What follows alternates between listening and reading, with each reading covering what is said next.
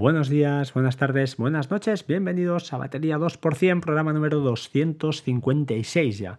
Estamos a 11 de septiembre de 2019 y eh, bueno, día de post-keynote de, de ayer que no voy a entrar a valorar, ¿vale? Hay otros programas y otros podcasters que saben mucho más y lo venden mucho mejor que yo. La verdad, mm, eso sí, voy a dar mi minuto de gloria. Eh, para mí, eh, bueno, más de lo mismo al final. Es que cada año eh, veo que los días antes la gente, que no sé si es por interés o por ilusión, no lo sé, lanzan, bueno, eh, como si lo que fuera a venir sería la repanocha y después la realidad pues nos pone a todos en nuestro, en nuestro lugar. Eh, nada, bueno, bajo mi punto de vista, pues bueno, sí, hay algún avance. desde luego yo si me sobraran me compraba el, por capricho el Pro Max este. Pero fríamente no lo veo. Fríamente, ¿eh? pero por capricho sí, me encantaría, la verdad. Y está, bueno, tiene cositas que están bien, pero no sé, no sé, esperaremos a ver qué dicen los, los entendidos. Voy al lío, voy a lo que me interesa, porque podcast de estos tendréis un montón. en primer lugar, como siempre, el enlace de Bundle Hunt os dejo que ya os dejé afiliado ¿eh? en el anterior. Hay aplicaciones que están bien, así que aquellos que seáis de Mac, pues echarle un ojo y escuchar el podcast anterior si queréis saber un poquito, pues cada aplicación, lo que, cada, las más importantes, lo que, lo que hacen.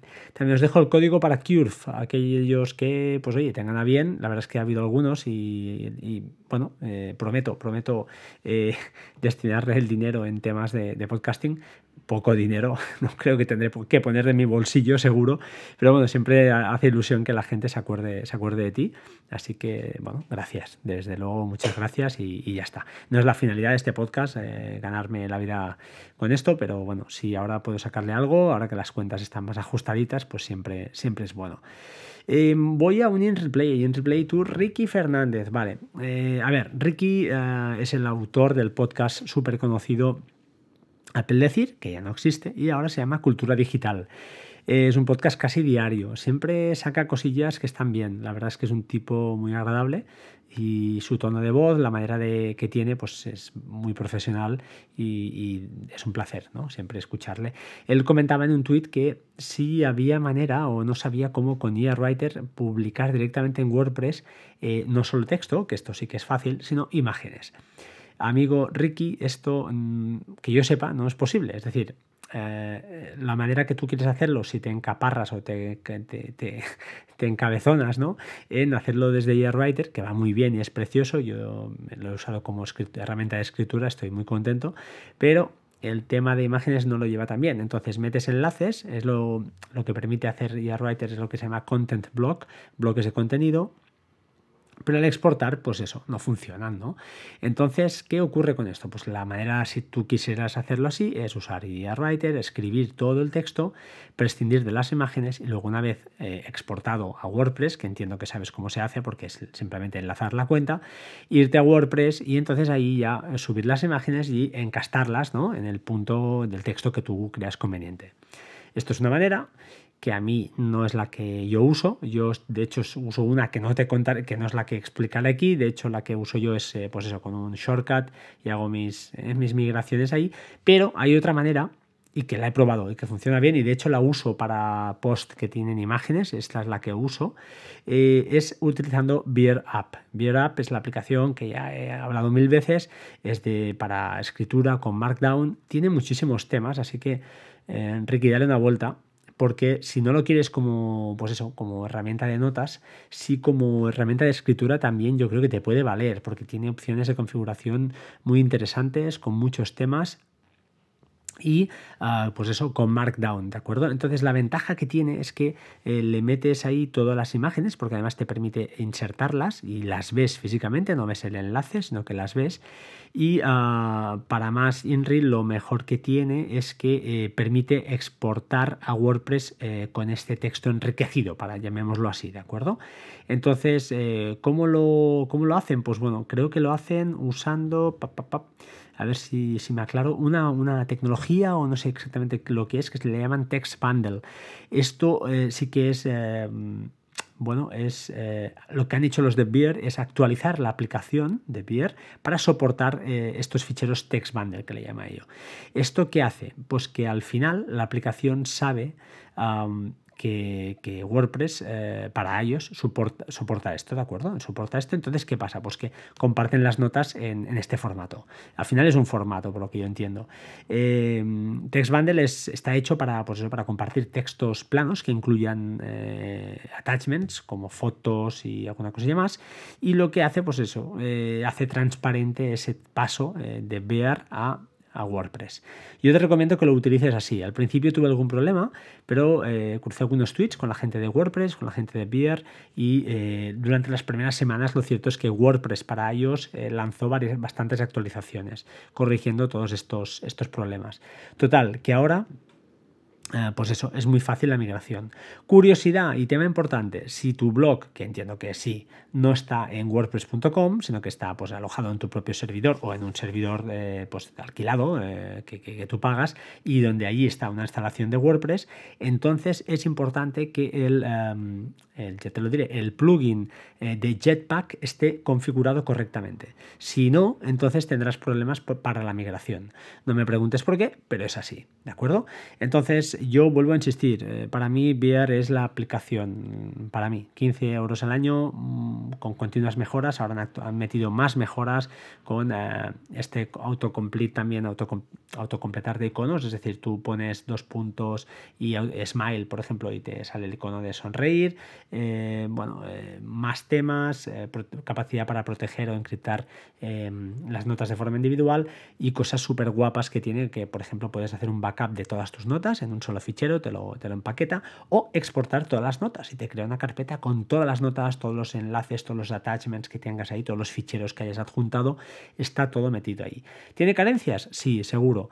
Para mí, oye, mira, la he integrado en mi sistema, me funciona más que bien, son gente con la que además mantengo, pues no es que mantenga una relación estrecha, ni mucho menos, pero que siempre que he contactado con ellos me han respondido, han estado atentos, son pocos desarrolladores y me parece una aplicación que está manteniendo el nivel eh, por los años que lleva, ya creo que lleva tres o cuatro años y está, está aguantando, está aguantando el nivel con todos estos, eh, con toda esta competencia. ¿no?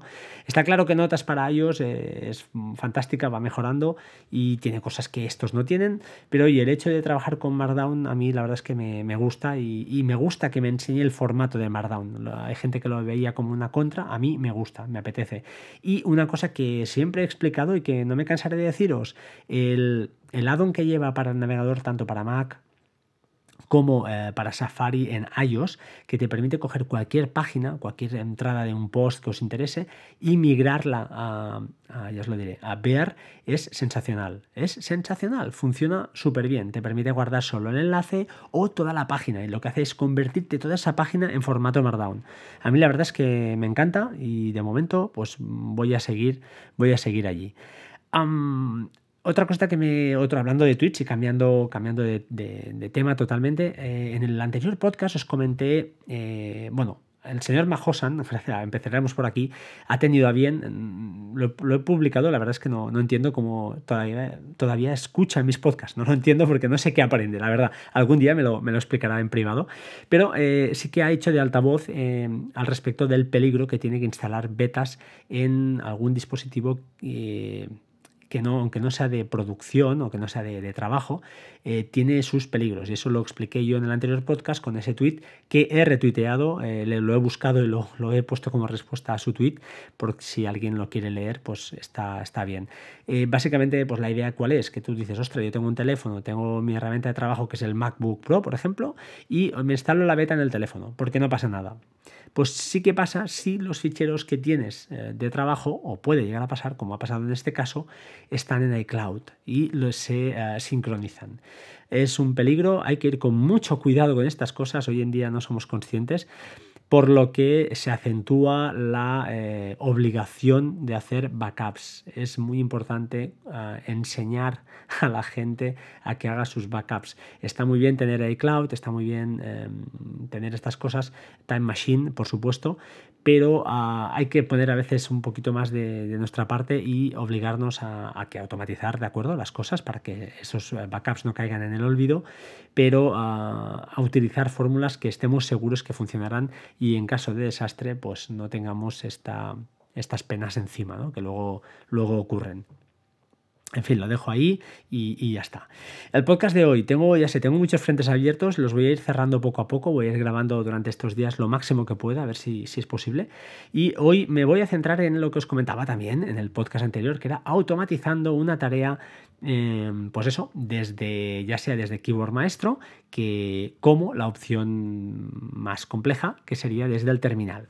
No os voy a explicar exactamente el detalle, ¿de acuerdo? Eh, lo explico en el post que os adjunto, que está con todas las instrucciones de terminal, con capturas, etcétera, etcétera. Como os adelanté, con Keyboard Maestro eh, es muy fácil, es, eh, es un pispás, es simplemente pues, un par de, reglas muy sencillas y automáticamente podréis pues, hacer que en este caso, era mi caso, era arrancar y apagar la aplicación de iMazing a, una determinada hora para que no me consuma eh, recursos del sistema. Que, pues bueno, es una gran aplicación, pero al menos en mi caso estaba, estaba saturando un poquito y eso refleje, perdón, eh, impedía que Plex mm, a veces funcionara todo lo bien que debería. ¿Esto desde terminal se puede hacer? Pues sí, eh, ¿vale? No os voy a, ya os digo, en el post está muy sencillo, pero la idea es, pues eso, crear un script en primer lugar. Eh, os aconsejo que lo hagáis, si tenéis miedo al terminal, no, no lo tengáis miedo, abrid el terminal desde, desde Mac, desde Mac OS, y no es difícil, pero así aprenderéis algunas cosillas que siempre van bien. Eh, pues por ejemplo, crear un fichero utilizando el editor Nano.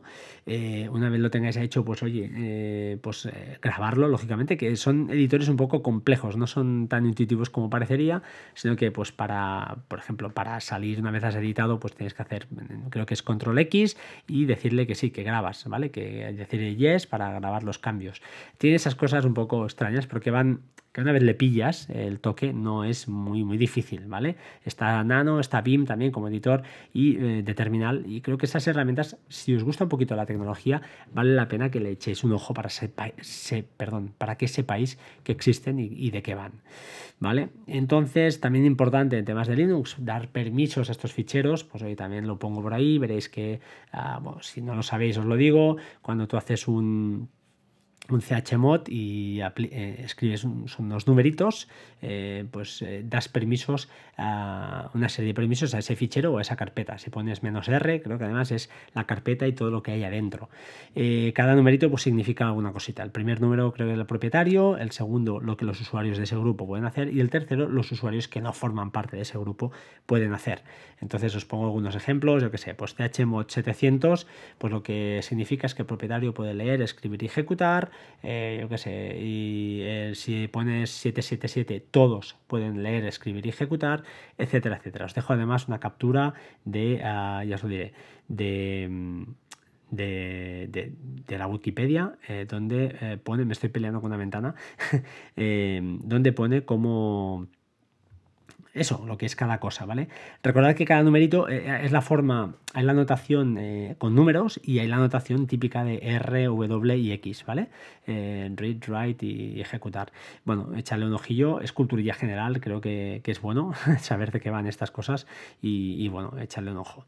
También alguna cosilla más, vale, sí, importante, la herramienta de CronTap, la herramienta Cron, vale, típica de terminal en, Linux, pues aquí en macOS es CronTap menos E y aquí abres es el editor de herramientas de, tareas repetitivas. Para eso también hay una anotación y también os lo pongo en el post, ¿vale? Culturilla. Yo creo que vale la pena que aunque no lo vayáis a hacer, echadle un ojo porque es cultura. Es culturilla digital, ¿de acuerdo? Pero, pero vale la pena. Eh, ¿Esto qué, qué significa todo esto? Pues bueno, significa que cuando tú vas a generar una tarea que se debe ejecutar pues cada día o cada mes o cada semana o cada segundo o cada, cada año, hay un formato. Es un editor de texto también muy feo todo, todo es muy feo cuando lo abres y dices, ostras, ¿dónde está todo aquí? Pero, eh, y además es una cosa extraña, ¿no? Pero bueno, extraña cuando la ves por primera vez, cuando ves cómo va, la verdad es que es muy intuitiva y es sencilla de recordar. Además os dejo algunas páginas también en el post explicando un poquito pues, lo, que, lo que hace, ¿vale? En mi caso pues yo hice que se abriera la aplicación de iMaging a las 2.30 cada día y se cierre a las 4. En el ejemplo del post es lo que, lo que os hago. Eh, a partir de aquí también os pongo, oye, pues dos puntos WQ para salir y grabar los cambios, ¿vale? Esto son cosillas, culturilla, cosas que os voy enseñando y que pues echarle un ojo. Em, también finalmente pues cron-tap-L para ver los trabajos programados. Sé que me estoy enrollando mucho, no voy a entrar mucho en el tema. Y alguna cosilla más que veréis, que veréis en el post. Eh, ¿Esto está bien? Pues bueno, mm, cada uno que haga lo que quiera. Al final te puedes gastar el dinero con Keyboard Maestro, que yo creo que es una grandísima aplicación y lo haría así. Y la otra, pues es decir, oye, mira, a mí me interesa, me gusta tocar un poquito el terminal y no quiero abrir esta aplicación, pero lo que quiero, yo qué sé, es enlazar una unidad de red. Pues oye, eh, cada vez que arranque el ordenador, pues buscaos la vida, eh, ¿vale? Y no es muy difícil usando cron eh, que, pues eso, cada vez que, que arranque la máquina te haga esto porque hay algunas instrucciones también especiales. Es decir, no solo le puedes poner a las 2.30 cada día, sino que puedes poner una arroba eh, reboot y eso significa cada vez que reinicie la máquina, pues haz esto. ¿Vale? Esto es muy típico en, Linux y ah, pues bueno, eh, en macOS sabes que está basada en, en, Linux, por lo que bueno, todas estas cosas son perfectamente válidas. Por hoy creo que nada más, ¿vale? No voy a. me he enrollado mucho, ya sé que es un poco palo, pero bueno, mm, quería destacar la. Pues eso, la capacidad o las opciones que tenemos para, para poder, poder, hacer perdón, eh, todo este tipo de cosas eh, desde nuestro Mac, eh, desde nuestro terminal, desde nuestra máquina, ya sea del modo fácil o del modo pues, más complejo, pero que también te, te ayuda a aprender, a aprender más cosas. En el próximo capítulo eh, os hago un pequeño avance, haremos un sorteo, así que estad atentos eh, porque voy a hablar de, una aplicación que no es para todo el mundo, pero que estoy muy contento. Hablé con el desarrollador, me dio dos licencias y me regaló una para mí, que yo no tenía la versión Pro y me la regaló. Y la verdad es que estoy muy, muy satisfecho cómo, cómo funciona. Así que os dejo con la, con la mosca detrás de la oreja y espero que me escuchéis eh, en el siguiente capítulo. Sin más, un abrazo para todos, sed buenos y nos vemos pronto o nos oímos pronto. Un saludo, chao chao.